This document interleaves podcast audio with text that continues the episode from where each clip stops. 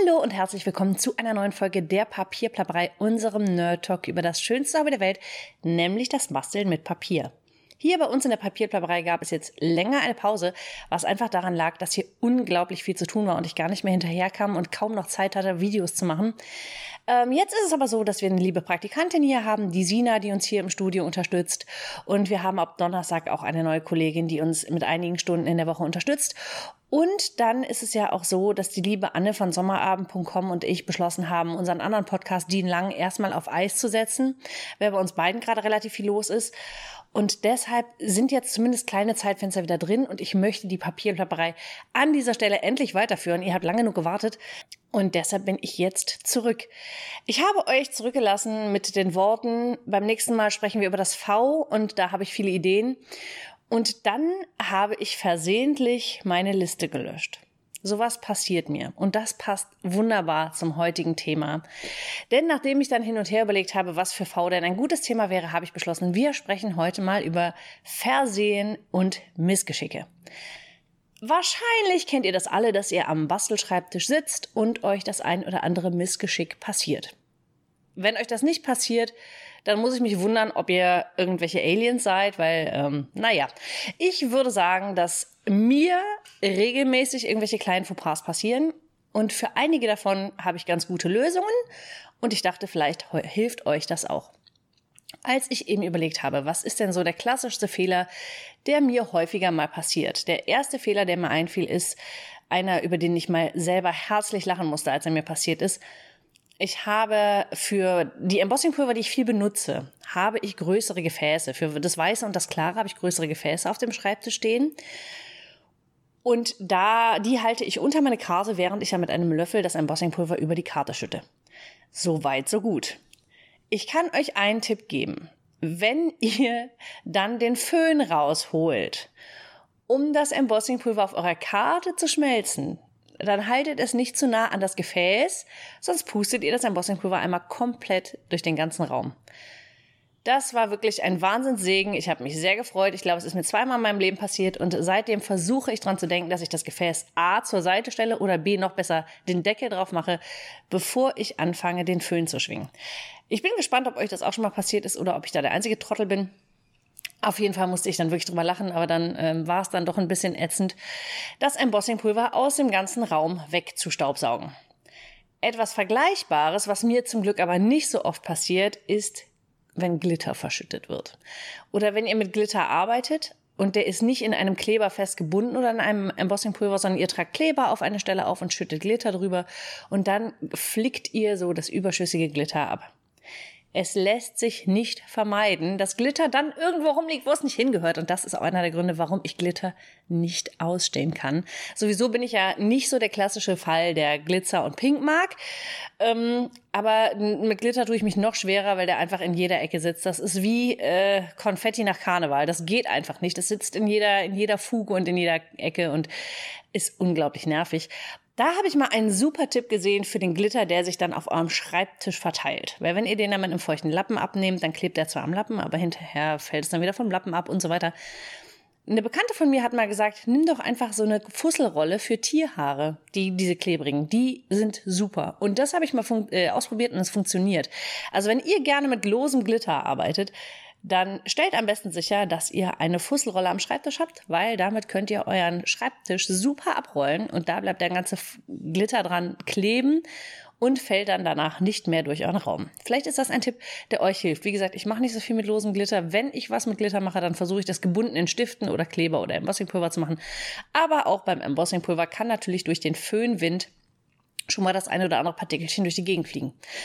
Da habe ich übrigens noch einen anderen Tipp. Wenn ihr mit glitzerndem Embossingpulver arbeitet, ist es eine super Idee, das Papier von unten erstmal zu erheizen, damit das Pulver schon mal anschmilzt und der Glitter schon festklebt. Wenn ihr von oben föhnt, habt ihr den Glitter unter Umständen schon runtergepustet, bevor das andere Embossingpulver so geschmolzen ist, dass der Glitter festklebt. So, ich bin gespannt, ob euch das schon mal hilft. Aber natürlich gibt es noch viel, viel mehr Missgeschicke. Und da kommen wir jetzt mal zu. Jetzt hatten wir gerade das, das lose Pulver und Glitter und jetzt kommen wir mal zu den klassischen Stempelfehlern. Lasst mich bitte wissen, ob euch das auch schon passiert ist. Wenn mir sowas passiert, dann übrigens üblicher auf, üblicherweise auf einer fast fertigen Karte, sonst würde sich das ja nicht lohnen. Ich nehme also einen Stempel und setze den auf meinen Acrylblock und färbe den schwarz ein natürlich, weil ich möchte einen schwarzen Text stempeln zum Beispiel. Das ist sowas, das mache ich gerne am Ende der Karte. Und dann, ich bin einfach ungeschickt und mir fällt der blöde Acrylblock aus der Hand und natürlich, wenn Murphys Gesetz das so will, fällt es mit der Stempelfarbe auf die Karte. Bitte sagt mir, ich bin damit nicht alleine. Das ist wirklich, oh, da muss ich dann immer ganz viel Wusa und Gus Fraba und was es nicht alles aus den Filmen gibt, so die ganzen Mantren, die einen irgendwie beruhigen. Weil das ist wirklich ärgerlich, wenn man Ewigkeiten an einer Karte gesessen hat und dann fällt am besten so schön über das kolorierte Motiv oder so die Stempelfarbe. In vielen Fällen wenn man zum Beispiel auf eine Stelle wirft, wo, wo man nichts koloriert hat oder einfach so der Kartenhintergrund und da fällt es drauf, da hilft das dann, den äh, Sandradierer, also den Mono Sand Eraser von Tombow zu benutzen. Der hat mir schon so viele Karten gerettet. Das ist ein Radiergummi, der hat so ein bisschen feinkörnige Partikel drin, so ein bisschen wie ein Schmirgelpapier. Ihr könntet auch ein sehr, sehr, sehr feines Schmirgelpapier nehmen, aber mit dem Radierer ist es natürlich einfacher. Und mit dem kann man vorsichtig die Farbe von dem Papier runterradieren. Das Papier nimmt dabei einen leichten Schaden, deshalb, also man muss schon ein bisschen vorsichtig sein, aber da das so fein ist, sieht man es hinterher fast nicht. Also euch fällt es dann vielleicht auf, aber dem Empfänger der Karte höchstwahrscheinlich nicht, ist er denn ihr geht wirklich mit grober Gewalt ran. Aber wenn ihr euch ein bisschen Zeit nehmt und langsam und vorsichtig das runterradiert, dann kann man damit den ein oder anderen Kleckser, den man fälschlicherweise auf die Karte bekommen hat, doch noch retten. Wie gesagt, mir hat das schon die ein oder andere Karte gerettet. Und das ist wirklich ein Fehler, der mir leider nicht so selten passiert, wie ich das gerne hätte. Ein anderer Stempelfehler ist, dass ich mir überlege, dass ich den Text direkt auf die Karte stempel und da passieren mir dann zwei Fehler. Punkt eins: Ich habe die Karte schon zusammengeklebt, am besten schön mit Schaumstoffklebeband irgendwo. Und wenn ich dann den Text noch draufstempeln will, dann muss schon das, das Klebeband, das 3D-Klebeband genau unter der Stelle sein, die ich noch bestempeln möchte, weil sonst krumpelt sich das Papier und der Stempelabdruck kann nicht sauber werden. Ich musste sehr, sehr lange lernen und es ist immer noch nicht ganz verinnerlicht, erst alle Teile fertig zu machen, alle Sachen zu kolorieren und auszuschneiden, alle Teile zu stanzen und alles hinzulegen und noch nichts festzukleben, bis ich wirklich alles habe, inklusive Text und dann alles zusammenkleben. Damit hat man schon mal diese Problematik, dass man nicht mehr auf eine unebene Fläche stempeln muss. Die hat man damit aus der Welt geschafft.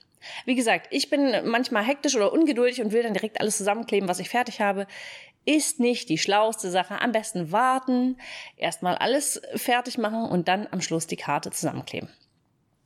Der zweite Fehler, der beim Textstempeln passiert, manchmal ist, dass entweder der Abdruck nicht sauber wird, weil ich an einer Stelle zu fest oder zu locker drücke, oder dass ich den Stempel doch irgendwie schräg aufsetze und mein Augenmaß mich da ein bisschen täuscht. Das passiert wahrscheinlich den meisten von uns.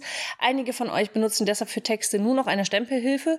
Aber ich mag die, diese großen Deckelstempelhilfen einfach nicht so gerne. Habe ich ja schon mal erzählt. Ich benutze wirklich lieber einen Acrylblock. Da habe ich die Sache mehr in der Hand für meinen Geschmack. Aber äh, meine Hand ist leider halt manchmal fehlerhaft und dann wird so ein Text manchmal krumm und schief. Dann kann ich mir überlegen, lasse ich so, weil es wahrscheinlich keinen stört, aber mich macht es dann doch wahnsinnig, weil ich da so ein kleiner Perfektionist bin und das, was mir dann einfach hilft, ist locker lassen und zu sagen, weißt du was, auf diese Stelle kommt jetzt der gleiche Text, den ich mir vorgenommen hatte, aber ich stempel den jetzt nochmal auf einen Banner und setze den Banner da drüber. Ich weiß dann, dass es so nicht geplant war, aber der Empfänger weiß nicht, dass es so nicht geplant war. Und in der Regel klappt das ganz gut. Das geht natürlich nicht bei allen Texten, wenn der Text natürlich die, der größte Teil eurer Karte ist, weil ihr zum Beispiel einen riesigen Text auf eure Karte stempelt, dann macht es nicht so viel Sinn. Aber wenn ihr wirklich so einen kleinen Text zu einem Motiv dazu stempelt und der wird krumm und schief, dann stempelt das nochmal auf den Banner. Da habt ihr dann noch mehrere Versuche, weil wenn der Banner nichts wird, dann nehmt ihr halt den nächsten und dann klebt ihr das drüber. Und damit sieht's dann super aus. Das ist so mein kleiner Hack, den ich dafür benutze, wenn ich mal wieder falsch gestempelt habe.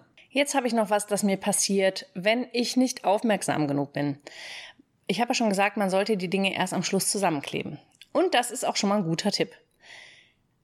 Ist euch das denn auch schon mal passiert, dass ihr dann was auf die Karte klebt und hinterher merkt ihr, Mist, das war die Rückseite der Karte. Oder Mist, das war, ich hatte die Karte auf dem Kopf. Also ich habe zum Beispiel schon mal eine gemacht, die sich oben öffnen sollte und im Endeffekt ging sie dann unten auf. Und bei, bei aller Liebe, eine Karte, die nach unten hin aufgeht, da ist halt offensichtlich, dass es so nicht sein sollte.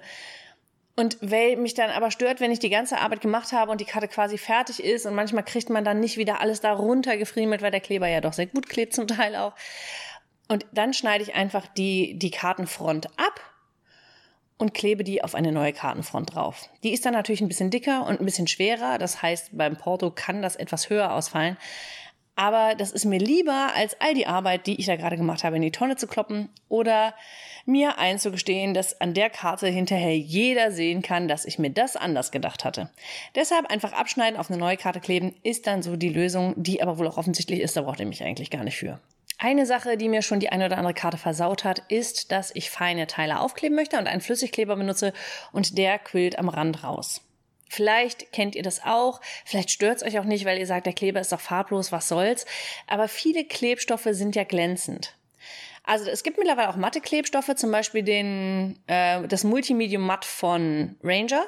Das klebt matt, aber auch das sieht man noch ein bisschen auf dem, auf dem Karton. Das heißt, man sieht da schon, dass da Kleber ist, der da nicht hingehört.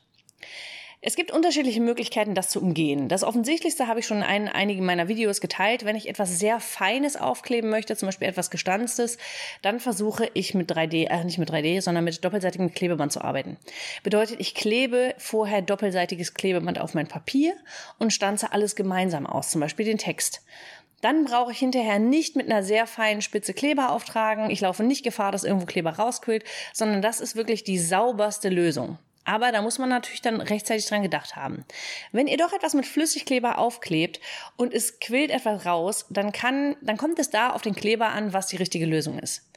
Kleber, die so klebrig bleiben, zum Beispiel der grüne Tombow-Kleber, der ja lange klebrig bleibt, der macht wie so, ähm, ja, ich kann es nicht genau sagen. Wir, wir sagen wie kleine Popel, aber ihr wisst wahrscheinlich, was ich meine. Ähm, also diese kleinen klebrigen Knödelchen und die kann man ganz gut mit einem Radiergummi normalerweise wegnehmen. Man braucht ein sauberes Radiergummi, weil sonst versaut man sich die ganze Karte. Aber so kann man dann mit dem Radiergummi das langsam darunter holen. Wenn ihr hart trocknenden Kleber benutzt, dann könnt ihr da auch vorsichtig mit dem Mono Scent Eraser, den ich eben schon mal für die Stempelflecken angemerkt habe, den könnt ihr da mal versuchen. Das kann helfen, dass ihr da wirklich vorsichtig den Kleber, der rausgekommen ist, runterschmirgelt. Aber da natürlich dann nur die Stelle zu treffen, wo der Kleber nicht hingehört und nicht über das aufgeklebte Teil zu schmirgeln, ist schon eine feinmotorische Herausforderung. Ist wie gesagt ein Versuch wert, wenn euch der Kleber auf eurer Karte sehr stört. Äh, wie gesagt, am besten ist es aber eigentlich, sich vorher Gedanken zu machen, wie kann ich so aufkleben, dass mir nichts versaut. Das ist auch einer der Gründe, warum ich diese Kleberoller ganz gerne mag, weil ich damit ganz gute Erfahrungen gemacht habe. Aber das kann sein, dass ihr da ganz andere Methoden habt. Auch wenn ihr Tipps habt zu all den Sachen, die ich hier anmerke, zu all den Missgeschicken und Versehen, die mir schon passiert sind, dann lasst mir gerne einen Kommentar da und Lasst mich mal wissen, wie ihr solche Probleme löst. Gerade das, bei dem Kleber, da wäre ich total neugierig, welche Lösung ihr dafür gefunden habt. Es gibt sicherlich noch ein paar andere Missgeschicke, die meisten, die die meisten von uns irgendwie für sich schon gelöst haben. Zum Beispiel verrutschen mir beim Stanzen regelmäßig meine Stanzen, wenn ich die nicht mit einem Klebeband festmache oder nicht eine magnetische Plattform benutze, wie manche Maschinen das dabei haben. Dann passieren mir so Dinge, dass ich Material doppelt bestelle, das ich längst da habe. Da sollen Apps helfen. Es gibt wohl eine App, die heißt Evernote, die kenne ich nicht. Aber ich hatte mal eine App für Marker. Leider ist die nicht mehr kompatibel mit den, mit den jetzigen Betriebssystemen oder mit den jetzigen ja, Betriebssystem fürs Handy. Aber ähm, diese Marker-App hat mich ganz oft davor bewahrt, mir Copics doppelt zu kaufen oder Copic Refills doppelt zu kaufen oder die falschen zu kaufen. Und ich glaube, solche Apps helfen ganz gut dabei, Dinge nicht ständig doppelt zu kaufen. Ich glaube, das ist auch leider, also auch meinen Kunden passiert das, das weiß ich, dass sie sich bei mir melden und sagen, du, ich habe versehentlich was doppelt gekauft, kann ich es zurückgeben oder kann ich es gegen was anderes austauschen? Also scheinbar sind wir solche Sammler, dass wir da auch manchmal mehr sammeln, als wir brauchen und dann Dinge einsammeln, die wir längst zu Hause haben. Passiert euch das auch? Ich ähm, bin wirklich gespannt. Außerdem würde ich jetzt gerne eure Missgeschicke in den Kommentaren lesen. Ich wette, ihr habt die lustigsten Geschichten für mich dabei. Wie gesagt, meine Geschichte, über die ich am meisten lachen musste, war, wie ich als absoluter Volltrottel in dem Moment einfach den Embossing-Föhn so gehalten habe, dass ich das Embossing-Pulver einmal durch den ganzen Raum gepustet habe. Das ist wahrscheinlich meine liebste Missgeschick-Geschichte, weil ich die echt witzig fand. Aber jetzt bin ich gespannt auf eure Missgeschicke und Bloopers und freue mich, die zu lesen und mich mit euch in den Kommentaren auszutauschen. Schön, dass ihr dabei seid. Wenn ihr Vorschläge habt für das, für die nächste Woche, da haben wir ja den Buchstaben W. Wenn ihr also Vorschläge habt, was ihr gerne zum Thema W wissen wollt, dann lasst mir auch dazu einen Kommentar da. Ansonsten hoffentlich bis nächste Woche. Macht es gut, habt eine kreative Zeit.